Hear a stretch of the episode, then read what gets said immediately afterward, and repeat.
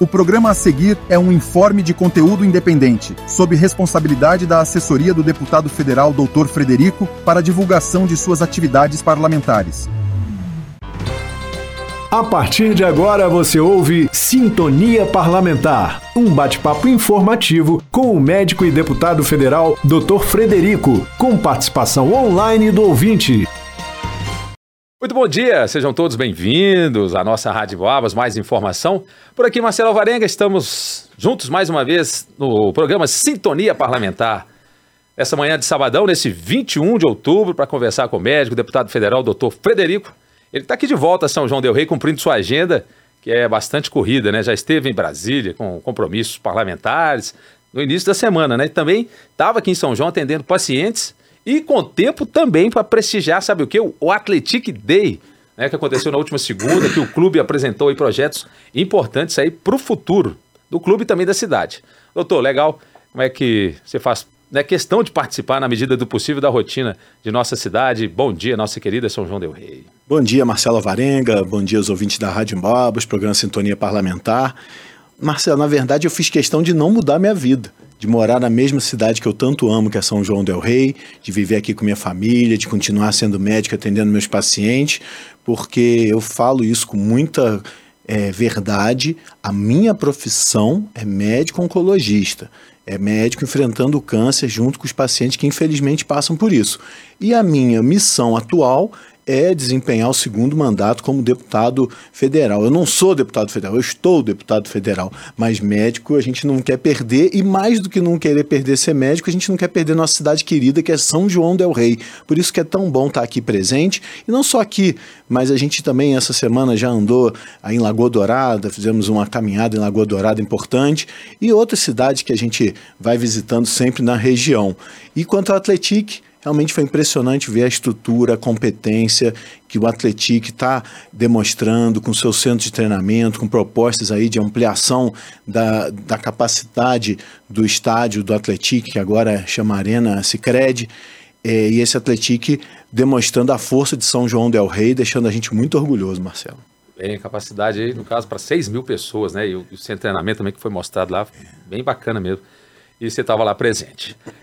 Já que a gente falou né, da sua presença constante aqui na cidade, também na região, já mencionou Lagoa e outras cidades, vamos começar então por São João del Rei. Hoje, recebi informação que recentemente alguns recursos né, que você indicou foram pagos e estão disponíveis para beneficiar a nossa população. Pelo que eu me informei, foram 2 milhões em transferência especial pagos então para a Prefeitura Municipal.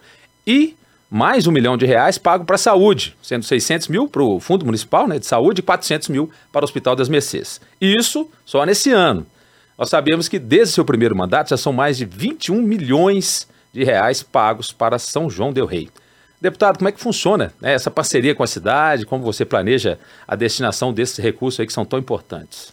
É, Marcelo, a emenda parlamentar é uma das prerrogativas que os deputados têm, exatamente por entender que o deputado está mais próximo, como eu que moro aqui em São João del Rei, estou próximo à região.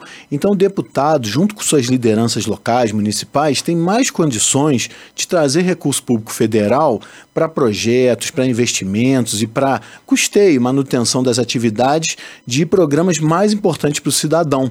Por isso que os deputados têm essas emendas realmente, tanto as emendas que a gente fala impositivas, ou seja, todos os deputados têm direito a essas emendas, como as emendas de relator, outras emendas que são destinadas, e aí existe aquela questão do governo utilizar essas emendas para quem é da base dele, mas o importante é o deputado levar esse recurso para suas bases em bons projetos, e para isso precisa honestidade, seriedade, transparência, e é o que a gente vem tentando fazer.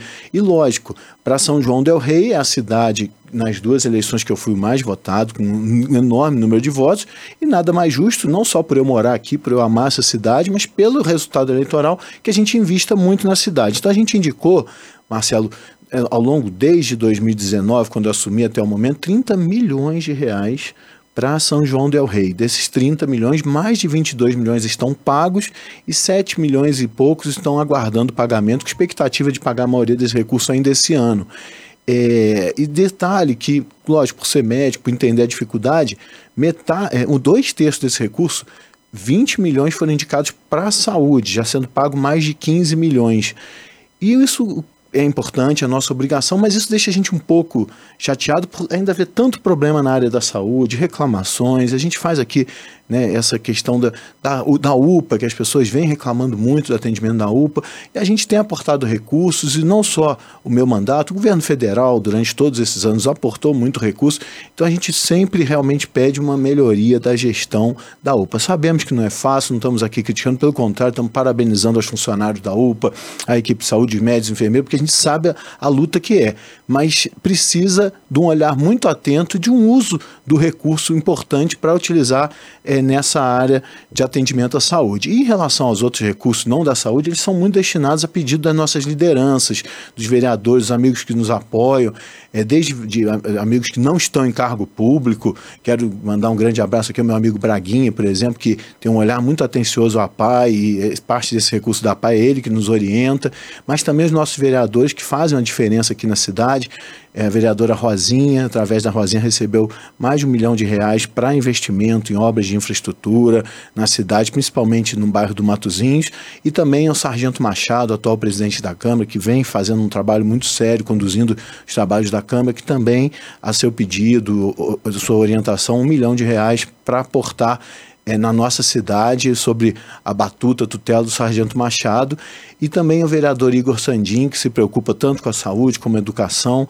O Igor, a gente está numa luta aí, a gente precisa do apoio da Secretaria Estadual de Educação, precisa de apoio da Prefeitura de São João del Rei, porque o, o vereador Igor indicou um recurso de 2 milhões de reais para uma escola no Senhor dos Montes, a escola lá muito precária, com risco de fechamento, o vereador Igor tem indicado é, esse recurso, a emenda impositiva individual, é recurso teoricamente garantido, mas há diligências, há dificuldades com o projeto, então a gente precisa das lideranças locais para estar tá trabalhando e conseguir esses resultados. E além disso, lembrar que não é só São João del Rei, é toda a região. Nesse mandato, na nossa região aqui, na nossa micro-região de São João del Rei, mais de 80 milhões foram destinados, mais de 55 milhões pagos a maior parte sempre na área da saúde, porque a gente, como médico, eu sei a luta que é, a dificuldade que é, e, por fim, nessa questão de recursos, não é só as emendas. A gente conseguiu grandes avanços, por exemplo, ajudamos a habilitar mais 10 leitos de CTI no Hospital dos Mercês. Isso foi fundamental. Mesmo assim, a gente ainda recebe muito pedido de UTI. Imagina antes de ter habilitado. Então, a nossa região tinha 20 leitos de UTI adulto, agora tem 30. Aumentou em um terço a capacidade. Na Santa Casa, a gente conseguiu habilitar a unidade de cuidados a pessoas com AVC, com derrames. Então, essas pessoas hoje têm um atendimento imediato. Podem receber um remédio, que a gente chama trombolítico, que desfaz o coágulo do cérebro e essa pessoa se recupera com mínimo ou até sem sequelas nenhuma. Então, o trabalho de um deputado na região é muito importante importante. Eu, particularmente, sou a favor do, do, uma, do voto distrital em que a gente faça os votos por distrito, porque um estado igual Minas Gerais, 853 municípios, mais de 20 milhões de habitantes, um deputado não pode abraçar tudo. Então é uhum. é importante essa questão de concentrar deputados que atuem mais forte em determinada região, e é o que a gente vem tentando fazer nas vertentes, Marcelo. Muito bem, tudo explicadinho e muito bem, né? Agora, sim, falando de Brasília, nessa semana aconteceu lá no plenário da Câmara é, dos deputados, né, a sessão solene, em homenagem ao Dia do Médico, né, que foi o dia 18 de outubro, a última quarta-feira. Você teve uma participação de destaque nessa sessão, falou bastante da importância dos médicos né, no contexto da saúde no Brasil. Vi também nas redes sociais ali a, a sua fala. É, doutor, por mais que muita gente né, possa pensar o contrário, a vida profissional do médico brasileiro não é fácil, não, né? Principalmente na saúde pública. É. Para você, quais são então os principais desafios que a classe médica enfrenta aqui no Brasil e o que tem sido feito né, no Congresso para ajudar a superar esses desafios aí. Oh, Marcelo, a dificuldade é muito grande realmente, porque é, a nossa população vem envelhecendo de forma rápida. Eu enalteci esse avanço da saúde como um todo no Brasil e, lógico, destaque aos médicos, aos demais profissionais de saúde, sim, mas os médicos acabam coordenando. Então a gente conseguiu hoje no Brasil levar a população uma estimativa de idade ao nascer de 77 anos. É, e ainda por cima, nós temos uma tendência de dobrar a população com mais de 60 anos até 2050. Mas a gente sabe que a terceira idade, a pessoa idosa, ela lida com mais problemas de saúde e com isso aumenta as demandas pela saúde. E hoje nós temos novas tecnologias, muito recurso, só que realmente a gente entende que o mais importante é o primeiro atendimento que essa pessoa recebe, feito por um médico, onde vai ouvir as dificuldades, os problemas, as dores, o sofrimento dessa pessoa, vai fazer uma estratégia de diagnóstico para descobrir o que essa pessoa tem e descobrindo o que essa pessoa tem, fazer um, uma estratégia de tratamento. Todas as tecnologias são para ajudar nessas estratégias. Só que se a gente tiver um médico com capacidade, com uma boa formação, que fez uma boa faculdade, fez uma boa residência médica para se especializar, ele vai ter maior chance de descobrir o que essa pessoa tem utilizando menos recursos e perdendo menos tempo para poder tratar o mais rápido de forma correta. Por isso que a nossa defesa não é do médico em si. É, a gente vê lá, Marcelo, que no dia que se celebrou o dia do médico, o plenário não estava muito cheio, não. Ele estava até, bem dizer, vazio. A gente tem outros eventos que o plenário fica muito mais cheio. Por quê? Porque foi numa quarta-feira. E o que, que os médicos estavam fazendo na quarta-feira? Trabalhando. Estavam no pronto-socorro, atendendo aquela fila de gente, estavam no, nos ambulatórios, nos consultórios. O médico, ele tem trabalho, ele tem. A gente não está aqui defendendo o médico a gente está defendendo uma melhor saúde à população, entendendo totalmente que quanto melhor for essa formação médica, essa capacitação médica, maior a chance dele ajudar a salvar vidas, a levar dignidade às pessoas, a evitar sequelas e a melhorar a saúde do povo e ainda por cima com uso menor de recursos. Porque, lamentavelmente, a gente tem médicos que não têm boa formação, ficam inseguros e ele chega e a gente fala que o poder da caneta do médico é um, é um perigo. Ele sai lá, ressonância, tomografia, é, 10, 20, 30 exames de sangue, vai pedindo aquele monte de exame e gastando dinheiro público. E às vezes nem precisava disso. Às vezes só dele colocar um aparelho de estetoscópio e escutar o pulmão da pessoa, ele já veria uma, ele já poderia diagnosticar uma pneumonia e sem exame nenhum passar um antibiótico adequado e tratar. Então, o investimento na qualificação do médico, e não só do médico, mas de toda a equipe da saúde, os enfermeiros, fisioterapeutas, nutricionistas, psicólogos, toda a equipe de saúde, é fundamental. Tenho certeza que é o melhor projeto que o Brasil pode ter. É investimento e capacitação dos bons profissionais. Isso salva a vida e diminui os custos do sistema de saúde. Muito bem, é investimento, né? não é gasto, é sempre bom né? é lembrar. Uh, falando da última quarta-feira, deputada, a CPI do 8 de janeiro aprovou o relatório da senadora Elisiane Gama. Lá no texto, ela responsabilizou Jair Bolsonaro por incitar os ataques aos prédios dos três poderes e pediu indiciamento do ex-presidente. E além dele, a relatora também sugere indiciar mais de 60 pessoas, entre elas a deputada Carla Zambelli, tenente-coronel Mauro Cid, general Augusto Heleno e também o ex-diretor da Polícia Rodoviária Federal, o Silvinei Vasques. A aprovação do relatório né, foi uma grande derrota para a oposição, mostrando que o governo conseguiu controlar muito bem essa CPMI. Qual é a sua análise nesse desfecho, deputado?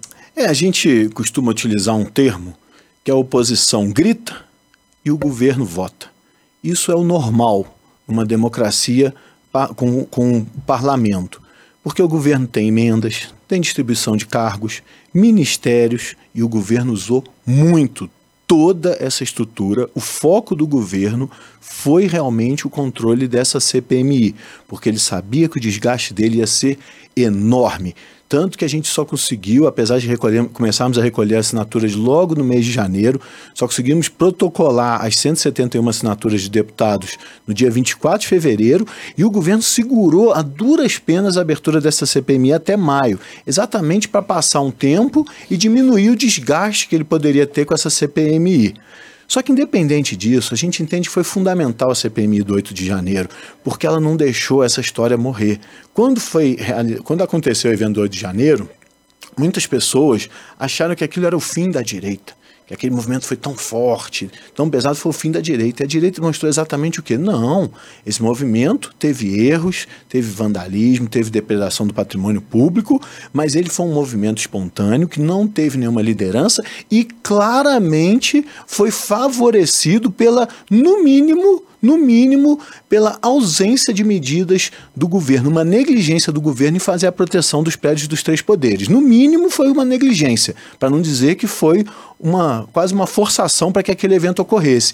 Mas a CPMI foi importante para não deixar isso acabar. E o que, que a gente vai vendo no desenrolar dos tempos? Essas penas absurdas, 17 anos de regime fechado para as pessoas que estavam lá, que a gente ainda nem viu a cena, se aquelas pessoas condenadas provaram que depredou o patrimônio público, mas é só depredação do patrimônio público.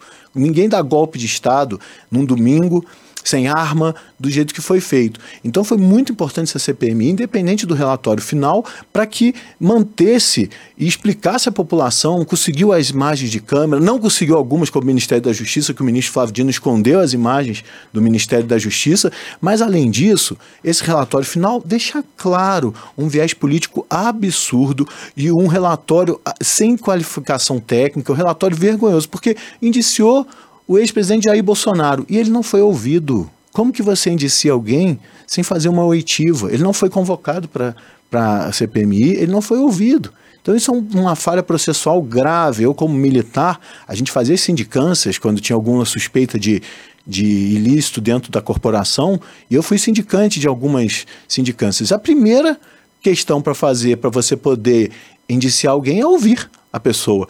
E além disso, é, o relatório condenou nove militares do GSI, do Gabinete de Segurança Institucional da Presidência, e não indiciou o chefe deles, o ex-ministro do GSI, o general G. Dias.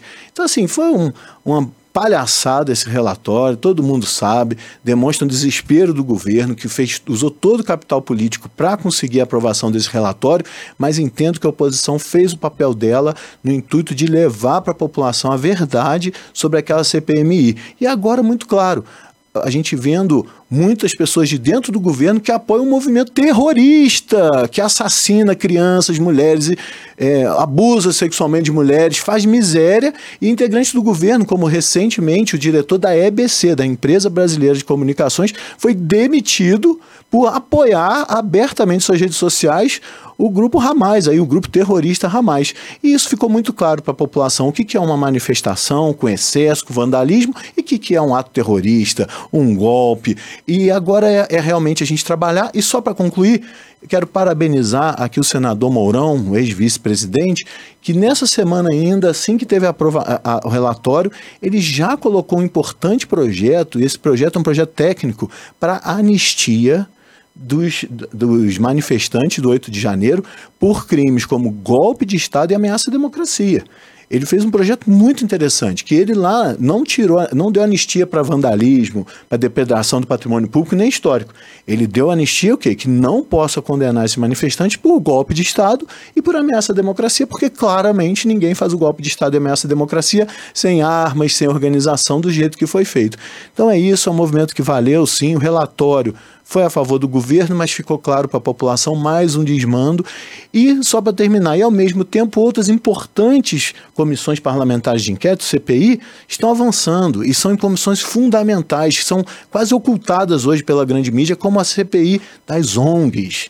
E a CPI das ONGs recentemente demonstrou que só uma ONG, uma organização não governamental, que tem a ministra Marina Silva como presidente honorária essa organização recebeu 35 milhões de reais, a maioria desse pagamento feito pelo exterior, por países de fora, e gastou um terço disso só com viagens e consultorias, que são recursos difíceis de provar. E é muito estranho uma ONG que tem a ministra do Meio Ambiente é, receber tanto dinheiro assim do exterior. E a pergunta que deixa aqui: será que os países é, como Alemanha, Noruega, que investem nessas ONGs, estão preocupadas com o Brasil ou estão preocupadas com o seu próprio país e o que, que podem ganhar com esse investimento no Amazonas? E é isso. A oposição tem que continuar é, demonstrando, investigando, apresentando à população os desmandos que vem acontecendo. Muito bem. Depois dessa resposta, vamos então com o diálogo aberto. Aquele momento de participação dos nossos ouvintes, fazendo parte aqui do Sintonia Parlamentar, mandando a sua mensagem fácil, no WhatsApp, 991960596, 32 991960596. Vamos então às participações.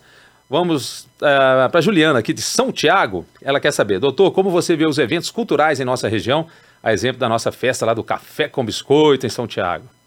A gente fica muito honrado em poder participar, estar presente, como tive a oportunidade de estar na abertura do Café com Biscoito e tantos outros eventos, festas, festa do produtor agrícola em nossa região inteira. Isso só fortalece o nosso turismo, a nossa cultura, o desenvolvimento da região e a geração de emprego e renda, como São Tiago, a força enorme que tem nas que a gente chama padarias, mas são grandes indústrias que produzem e vendem biscoito para o Brasil inteiro. É isso que move a nossa região e fortalece a cultura de uma das regiões mais históricas de Minas Gerais e até do Brasil. Muito bem, a gente está no finalzinho, acho que dá mais uma rapidinho aqui. Vamos uh, falar do Antônio Marcos aqui de São João do Rei, do Pio 12. Né? Pesado deputado, os pequenos produtores de leite estão precisando de ajuda, eles precisam ter um preço justo para trabalhar. É, com certeza. Eu tenho muito contato com os pequenos produtores de leite. Lembrar que é o Brasil que são mais de um milhão de pequenos produtores de leite no país. São mais de 4 milhões de pessoas diretamente relacionadas pela produção e comercialização do leite in natura, que é extraído com tanto trabalho, tanta dedicação dos nossos pequenos produtores. E o Brasil, num movimento que nós entendemos absurdo, vem incentivando a importação de leite de outros países, como a Argentina, e isso vem diminuindo muito o preço para o produtor. E, lamentavelmente, o consumidor final não sente tanto essa queda, porque quando você vai no mercado, o preço do leite não está tão barato assim. Ele está caro, mas o produtor vem perdendo muito. É, e agora, recentemente, com a pressão muito grande da frente parlamentar em prol dos produtores de leite, o, o, Ministério da Agricultura assinou um decreto que vai favorecer as empresas que comprarem o leite do produtor brasileiro. É, e a gente acredita que com isso a situação deve minimizar um pouco, mas vamos continuar cobrando, vamos continuar trabalhando para defender e proteger quem leva a comida da nossa mesa, que é o pequeno produtor, principalmente de leite e de todos os demais produtos agrícolas. Muito bem, nosso tempo então se esgotou, infelizmente, né? Voltamos no próximo sábado, sim, oito e meia da manhã, aqui em Boabas, mais informação. Obrigado a todos vocês que acompanharam a Sintonia Parlamentar, a todos que participaram também com a gente. Doutor, grande abraço, até sábado que vem. Marcelo, eu que agradeço, a gente aqui empolga, né? Acaba conversando muito, que é muito bom estar perto do nosso ouvinte, mas a gente na próxima vai continuar com as perguntas e contamos com sua participação. Um grande abraço, um bom final de semana, fiquem com Deus. Você ouviu Sintonia Parlamentar no próximo sábado tem mais, aqui na 92,7 em Boabas Mais Informação.